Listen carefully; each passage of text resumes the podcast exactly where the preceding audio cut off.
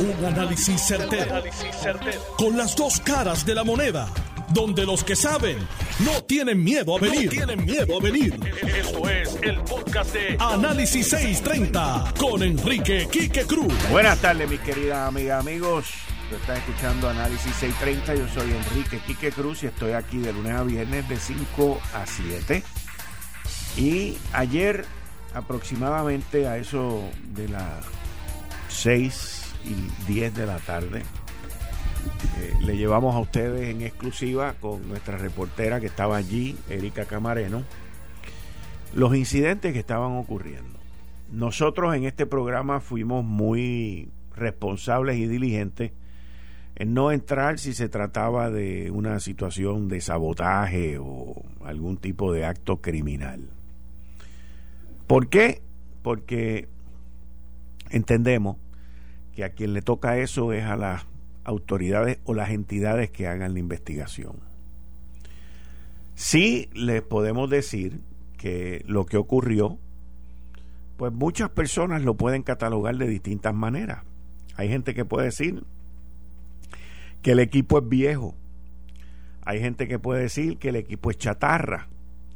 Hay gente que puede decir que, pues, este, son cosas que pasan. Pero la realidad es que estas unidades de transmisión y distribución de energía no son como los carros. Esto no se cambia cada cuatro o cinco años. Esto sí se le tiene que dar un mantenimiento y cumplir con unas métricas de mantenimiento. Si el mantenimiento se le tiene que dar cada 90 días, pues cada 90 días hay que dárselo. O si es anual, igual.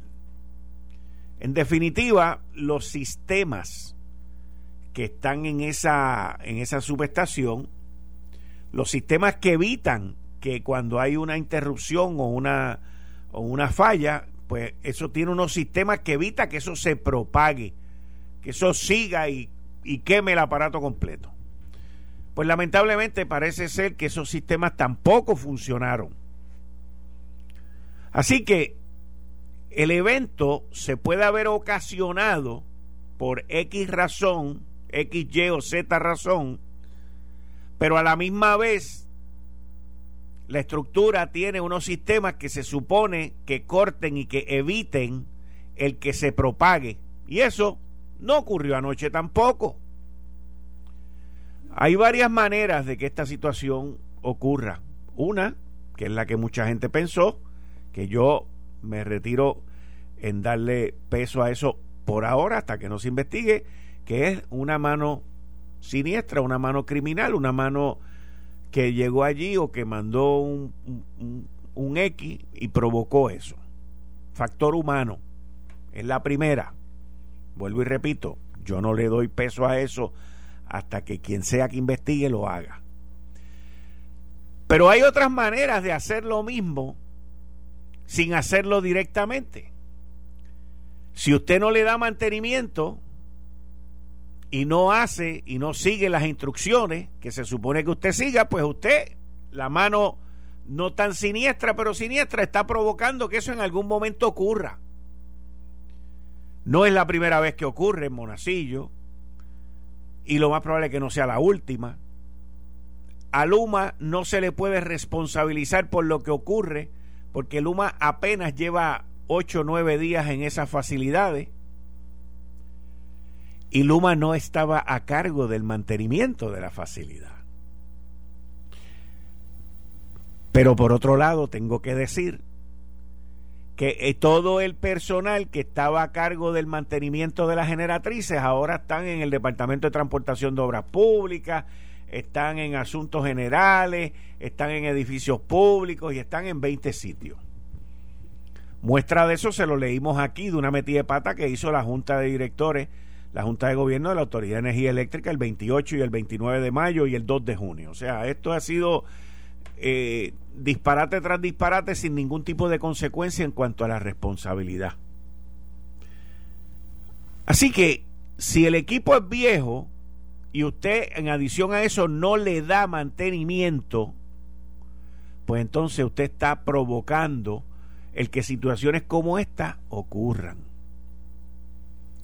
No solamente se provoca por un acto, sino también se provoca por no llevar a cabo lo que se supone que se haga en términos de mantenimiento de la red eléctrica. Nosotros hemos sido víctimas de nuestra ineptitud y hemos sido víctimas de la mediocridad que ha crecido en esta isla. Los mediocres, principalmente los más peligrosos, son los que entran al gobierno, son los que han llevado al sistema eléctrico a donde está, a la quiebra de la Autoridad de Energía Eléctrica como está. Luego de ver los eventos de anoche, me queda por concluir lo siguiente, que Luma responsablemente actuó y nos trajo un servicio de electricidad mucho más rápido, pronto, de lo que lo habíamos experimentado anteriormente con otros eventos así. Acuérdese que la gente no es técnica, la gente no son ingenieros, la gente miden las repercusiones y las consecuencias a base del sufrimiento y los malos ratos que pasan. Ayer para muchas personas fue un día, una noche muy difícil. Yo he recibido varios mensajes de personas ya mayores preocupadas, personas que, que tenían miedo por lo que estaba pasando, por la cantidad de noticias, por el fuego, por todo lo que estaba ocurriendo y porque no tenían luz. Cerca de 800 mil personas estaban sin luz. Y las cosas en Puerto Rico no están como uno estar a oscuras muy, mucho rato. Pero le tengo que decir que en ocasiones anteriores la gente de, se tardaban una semana. No había prisa, antes no había prisa. La misma gerencia que existía antes no tenía mucha prisa. Sin embargo, el sistema eléctrico fue llegando poco a poco y se espera que esta noche a las 8 de la noche el número de personas sin luz baje sustancialmente a menos de 5 mil personas. Ese tipo de rapidez y ese tipo de acción, generalmente lo que veo, lo que escucho y la gente con quien he hablado y las redes sociales, está todo el mundo sorprendido con la rapidez y el esmero y el empeño con que se hizo. No estoy diciendo que los de antes no lo hacían, estoy diciendo lo que, lo que pasó ahora. Porque mucha gente, pues, esperaba que esto se tardara más y esperaban que esto, pues, fuese contraproducente a Luma. Y yo entiendo, para sorpresa de pocos o de muchos, que al llegar la energía más rápido de lo anticipado o de lo esperado por situaciones anteriores, pues que la gente entonces ha vuelto a quedar impresionada positivamente con la labor y el conocimiento de Luma. ¿Cuáles son los retos que tiene Luma luego de esta pequeña victoria? Estos son situaciones que se llaman small victories. Me lo enseñó uno de mis hijos a mí durante el huracán María pequeñas victorias. Pues podríamos decir que entre ayer y hoy Luma ha tenido una victoria, no pequeña, pero bastante grande. Ahora, ante esa victoria, ¿cómo tú construyes hacia adelante? Número uno, es conocido, consabido y, y obvio que Luma no tiene la cantidad del personal y los celadores necesarios y tampoco tiene el tiempo para darse el lujo de seguir esperando.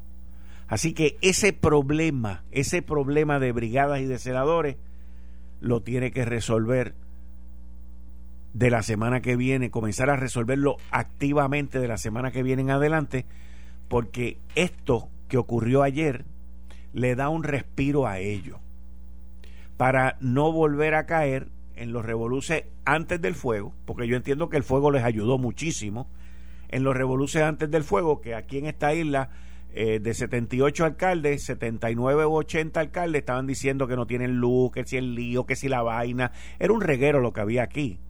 Todos se han quedado callados durante los últimos tres o cuatro días y han visto los responsivos que han sido en esta situación, en donde más de 800 mil personas se vieron afectadas.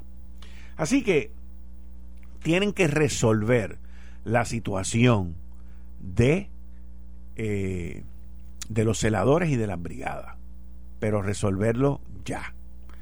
Lo próximo es la parte de las comunicaciones. El presidente de Luma, Wayne Stansby, quien ha hablado y ha estado disponible anoche, después de las ocho y pico de la noche, nosotros no fuimos agraciados de que nadie nos llamara aquí ni nos diera información, y no espero que hoy lo hagan tampoco, pero cuando uno mira la situación en que está Luma, que es una situación obrero patronal, política, entrando en un mercado nuevo y aprendiendo del mercado y sin los recursos humanos para bregar en ese mercado, pues las comunicaciones se convierten en más importantes. Y Wayne no habla español, por lo tanto necesita un traductor. Y yo entiendo que cuando ellos vayan a dar, tengo entendido que tienen alguien que traduce, escuché las traducciones y se veían medio, medio, medio, pero yo creo que ya desde ya deberían de tener una persona que sea un traductor profesional como los que están en la Corte Federal y que esa persona esté disponible cada vez que él vaya a dar una entrevista o vaya a hablar. No poner otras personas que contrataron para X, Y o Z a que hagan de traductor. Porque necesitan a alguien que lo haga correctamente como es. En adición al personal de lenguaje de señas, que también es importante. Las redes sociales, como lo dije ayer, son buenas las redes sociales son un complemento, pero no son el departamento. Son un complemento a todo lo demás que se va a hacer. La policía, como siempre, los bomberos, como siempre, eh, actuaron de manera rápida, expedita. Los federales se envolvieron, pues tienen que investigar. Y lo único que nos queda ahora mismo es que la luz se vaya restableciendo, número uno, y número dos, que aquellos que todavía van a seguir en el rezago, aquellos mil, dos mil o tres mil que llevan tiempo sin luz, pues entonces hay que ir y bregar con esas situaciones. El camino no va a ser fácil, pero les tengo que decir que lo que ocurrió ayer, lo que ocurrió ayer, entiendo yo, y esta es mi opinión, que hasta ahora ha resultado a favor de Luma. A favor de Luma. Y por eso es que digo que Luma pues tiene que construir sobre esa oportunidad que se le ha presentado y no perder esa oportunidad que está corriendo ahora mismo. Hemos tenido unos días de lluvia, que hasta cierto punto han ayudado en que la demanda de energía no sea tan grande como era como son en los días de calor y han ocurrido un par de cosas que han sido favorables. Cada empleado de los que decidieron no irse para Luma pues van a tener que tomar sus propias decisiones de qué es lo que van a hacer con su vida y con su futuro. Ahí yo estaba viendo ahora mismo que la Cámara de Representantes, que está buscando crear ellos su propio presupuesto, esto es una cosa insólita dentro de lo que estamos viviendo en Puerto Rico, pero inclusive en la noticia que sale en endy.com, dice que la Cámara va a crear un fondo especial en el presupuesto para los empleados del gobierno que no se quedaron con Luma. Estos son noticias para las gradas. Ningún empleado que se fue de la Autoridad de Energía Eléctrica ha dejado de cobrar. Ninguno. Ninguno ha dejado de tener plan médico. Y todos tienen su salario garantizado. Garantizado de una compañía que está quebrada, de un sistema de retiro que está quebrado y que nosotros, cuando me refiero a nosotros, somos nosotros los que no somos empleados de la Autoridad de Energía Eléctrica y los que pagamos luz en esta isla, estamos asumiendo la responsabilidad de ese sistema de retiro con un aumento en la luz que nos van a poner prontamente. Esto no se trata de escribir columnas como hizo Edison Avilés del negociado de energía, de que se hacía un sistema resiliente y no sé qué miente.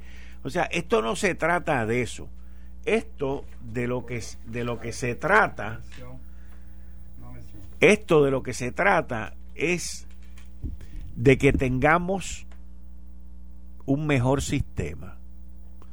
Esto se trata de que el gobierno federal han decidido invertir en Puerto Rico más de 10 mil millones de dólares en el sistema eléctrico. Y les voy a decir algo más. Si Joe Biden logra aprobar si Joe Biden logra aprobar el estímulo económico para la infraestructura, Puerto Rico debe de recibir aproximadamente como mínimo, mínimo, mil millones de dólares más para el sistema de luz. Porque el sistema de luz, que el sistema de distribución que quiere preparar la nación norteamericana es un sistema para que pueda llevar a cabo una transformación energética a energía solar, de viento y otras que se descubran en el camino.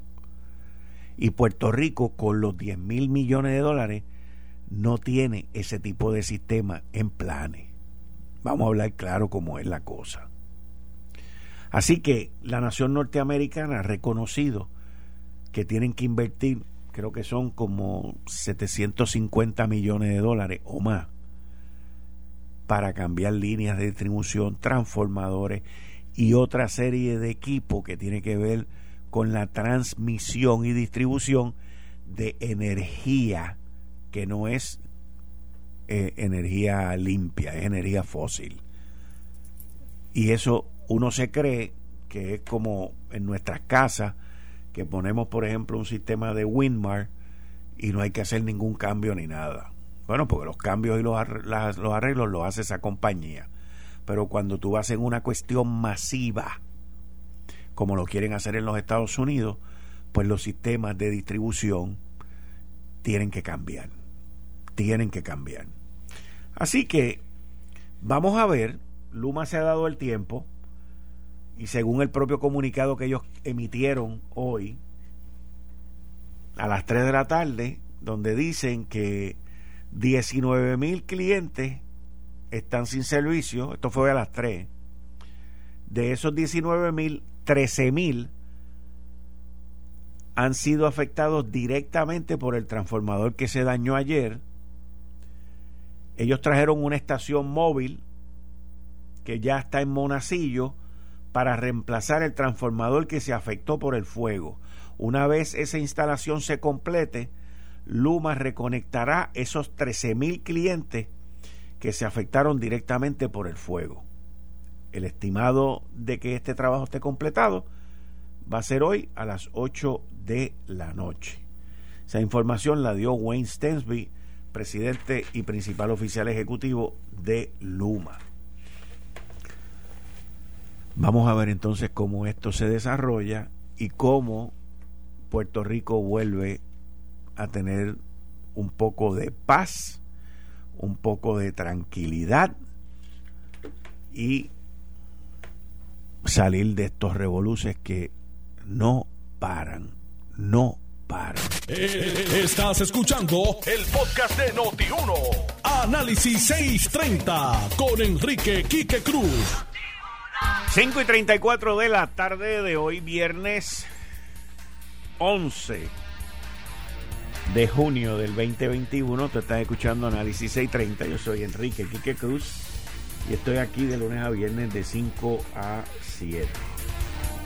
En línea telefónica tengo al ingeniero Josué Colón. Buenas tardes, Josué. Bienvenido a Análisis 630 como siempre. Muchas gracias. Cómo no, Quique, buenas tardes para usted y toda la audiencia de tu programa en Notivo. Bueno, Josué, eh, ¿Cómo tú has visto la respuesta y lo que se supone que ocurre que ya a las 8 de la noche los últimos 13 mil afectados por el fuego de ayer pues tengan luz.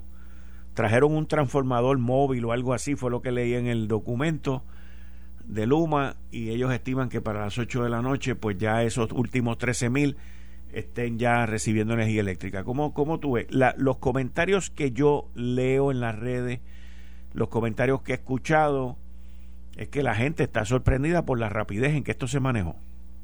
Y cuando me refiero a la rapidez que se manejó, me refiero a la rapidez con que ellos recibieron la energía eléctrica. De vuelta. Pues mira, aquí que eh, eh, sí, con mucho gusto contesto tu pregunta.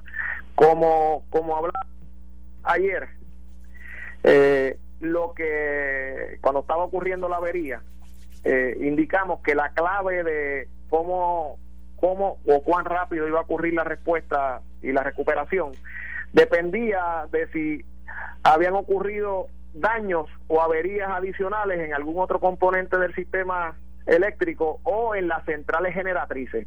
Porque de haber sido haber sido esa la razón pues obviamente la recuperación de los clientes hubiera sido más lenta. Afortunadamente la protección de las centrales generatrices sacó del sistema esas unidades y evitó que las mismas sufrieran algún daño eh, catastrófico o, por lo menos eh, grave que impidiera el retorno de las mismas.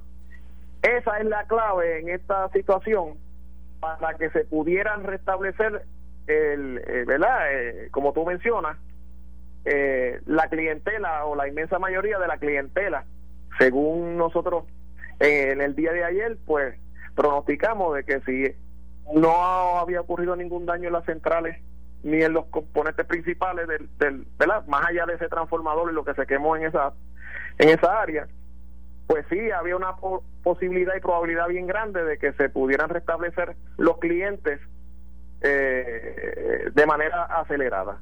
Y pues eh, los hechos demuestran que, que eso fue lo que ocurrió.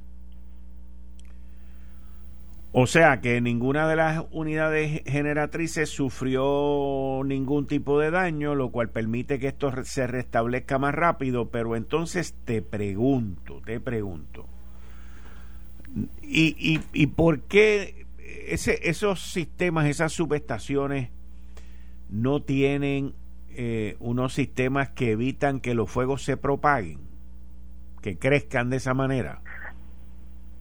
Por eso, eh, eh, son los sistemas de protección, mejormente. No, no, no estoy hablando, perdona que te interrumpa, no estoy hablando que se vayan a propagar hacia las generatrices, no el fuego, pero la, la, el disturbio eléctrico. Sí, sí, yo, pero me te entiendo, te entiendo. Pues dale, dime. Sí, tú hablas de dispositivos que, que contengan, que aíslen esa avería de manera que no afecte otras instalaciones del sistema eléctrico de Puerto Rico. No, no, y la contestación es que sí. No del sistema eléctrico de Puerto Rico, del sistema dentro de donde se está llevando a cabo el evento.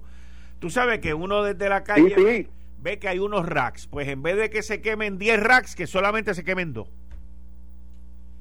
Y eso lo evitan los sistemas de protección, Quique, porque cuando los sistemas de protección están debidamente calibrados y los esquemas de protección son correctos, ellos tienen unos parámetros que vigilan la corriente que pasa por esos equipos y tienen una, eh, como te, como te explico, unos parámetros específicos de diseño y de operación del sistema y una vez esos parámetros se salen de la del setting que tienen, pues envían señales para aislar lo que en efecto es una avería y eso aísla la avería aún dentro de, como tú mencionas, el mismo centro de transmisión y que no siga afectando otros equipos porque lo principal en un momento como este es cortar el arco eléctrico. Tú tienes que cortar la corriente, que son corrientes altísimas de alto amperaje y que ocasionan daños a los equipos y obviamente a los alrededores y se levantan unas temperaturas inmensas.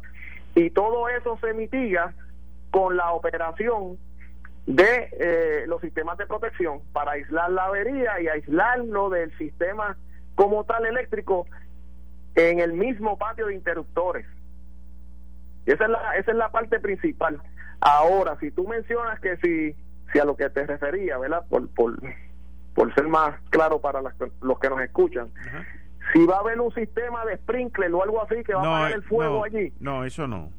Pues esa, ese tipo de cosas no, no de, están de ordinario en un patio de interruptores, un centro de transmisión que está abierto eh, a la atmósfera, eso, eso está abierto.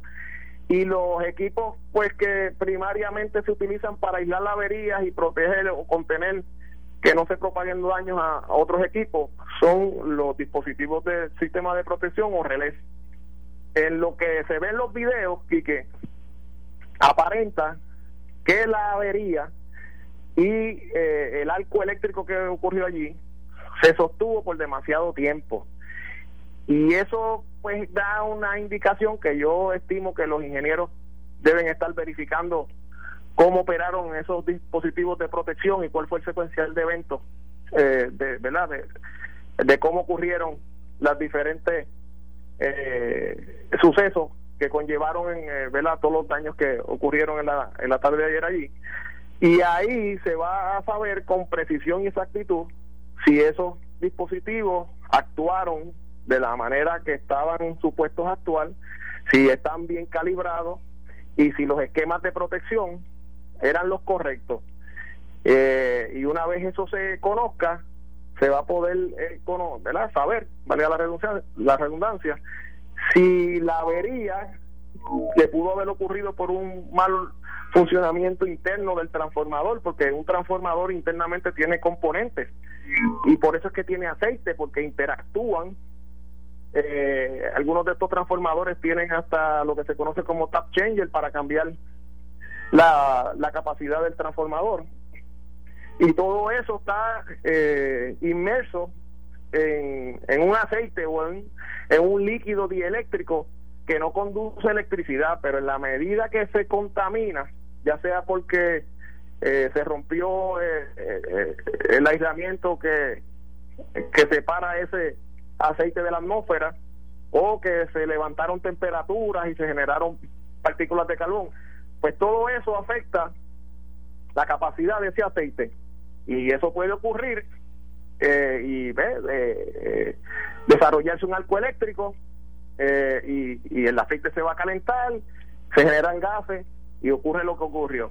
Pero los dispositivos de protección están ahí para que una vez detectan esas corrientes que se van por encima de los parámetros, aíslen, se desconecten, por decirlo así, eh, del sistema y de, y de la fuente de energía, de la corriente que está ahí este eh, ocasionando eh, lo que va a hacer una avería y evitarla o, evitar que tenga daños mayores. Y lo que se ve en el video aparenta que eso no ocurrió en la velocidad que, que debió ocurrir. Y entonces eso hizo que se propagara la, la, el disturbio hacia, eh, ¿verdad? Por, la, por las líneas de transmisión, ya sea 38 mil voltios, 115, 230, ya se sabrá cuál específicamente y cuál de, de los voltajes fue el que se afectó. Pues ese disturbio llegó hasta las centrales generatrices, fue detectado por las unidades generatrices, por la protección de las unidades y la saca del sistema. Pero los que conocen los sistemas de protección, y que eh, eh, saben y conocen que los sistemas de protección tienen varios niveles y hay una protección primaria, una secundaria, hasta la protección de la línea y para que llegue hasta la central pues tienen que haber varios varias capas de protección que posiblemente no actuaron con la velocidad que se requería y eso es una parte que deben yo entiendo que deben atender Ok. Próximo, próximo paso, Josué. O sea, este, tú tienes una situación como esta, esto ocurre. Te pregunto, en Palo Seco hay tres unidades móviles. Si esas unidades móviles hubiesen estado en operación, o sea, listas para uso, esas unidades hubiesen evitado el que el apagón fuese más grande? Bueno, Quique, este...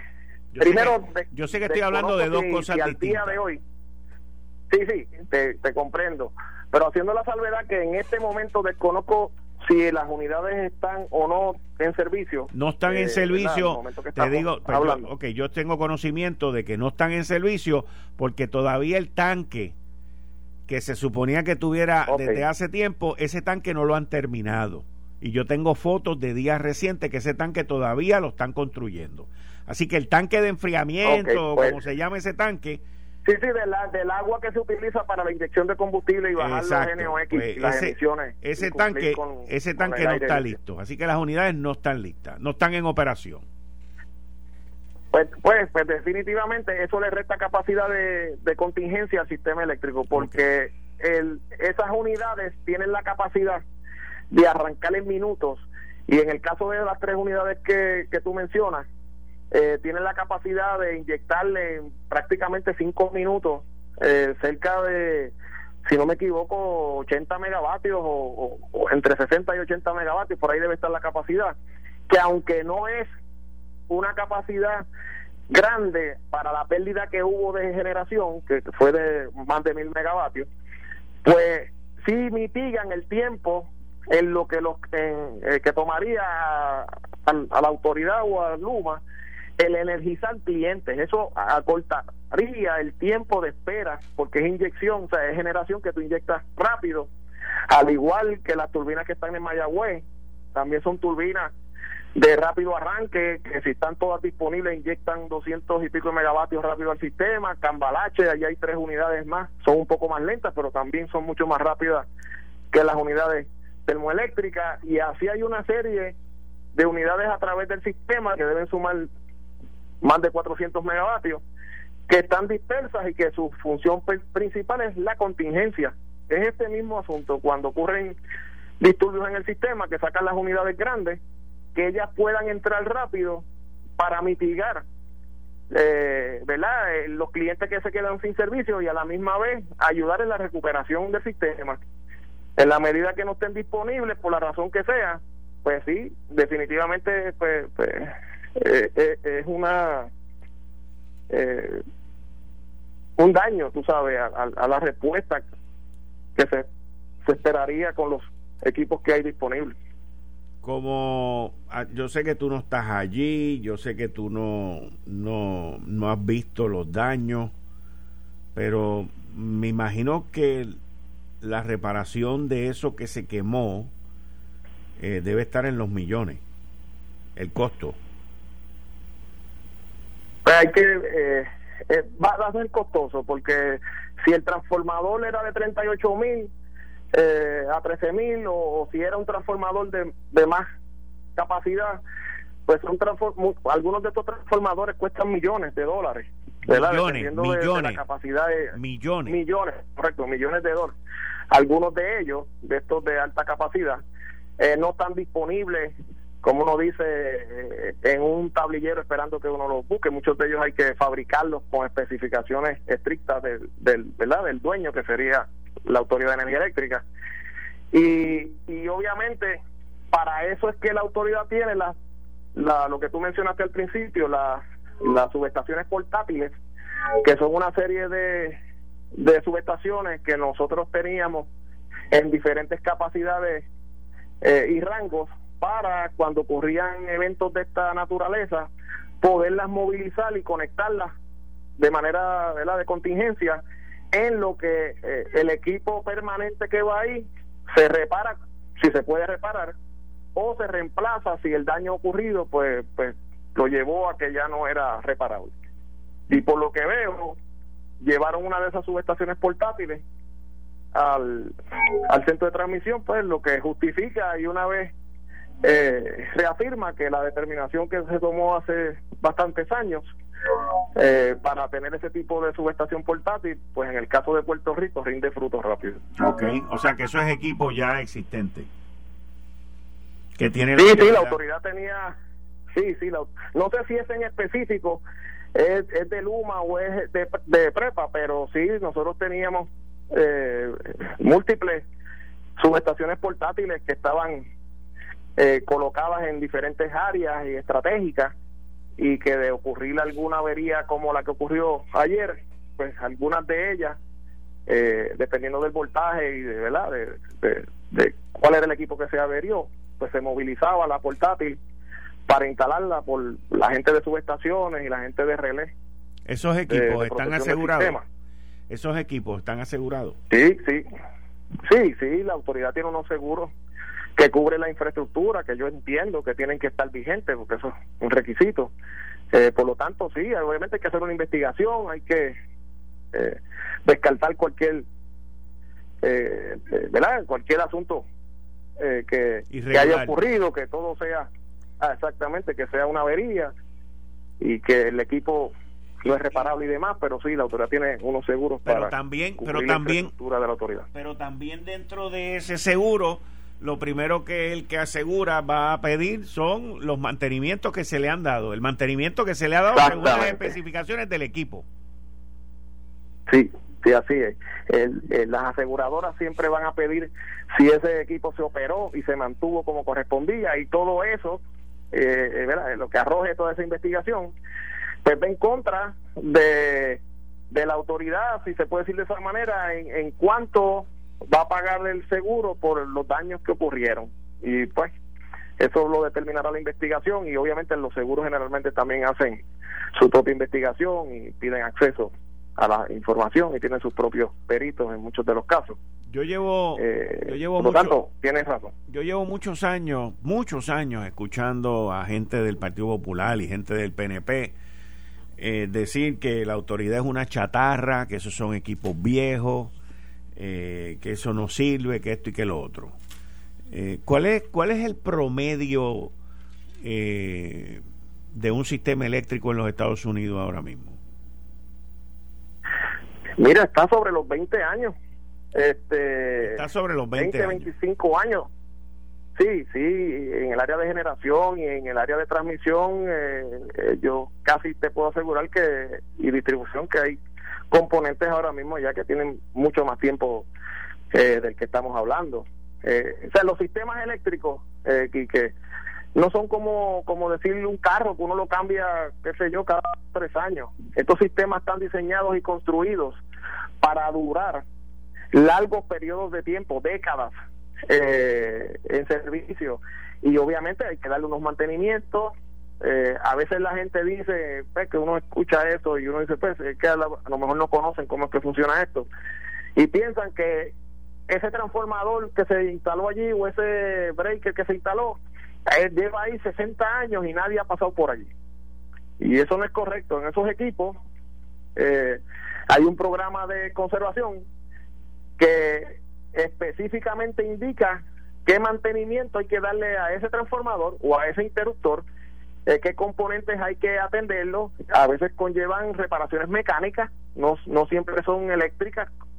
Eh, y, y todo eso se, se mantiene en un récord eh, que es requerido porque además de eso, esa, tanto los interruptores como los transformadores se consideran vasijas a presión y eso está regulado eh, por unos códigos que regulan ese tipo de cosas como las calderas y, requieren unas inspecciones. Si la autoridad ha fallado en eso en los últimos años, bueno, pues se sabrá porque como te mencioné, todo eso se documenta y todo eso tiene que estar registrado.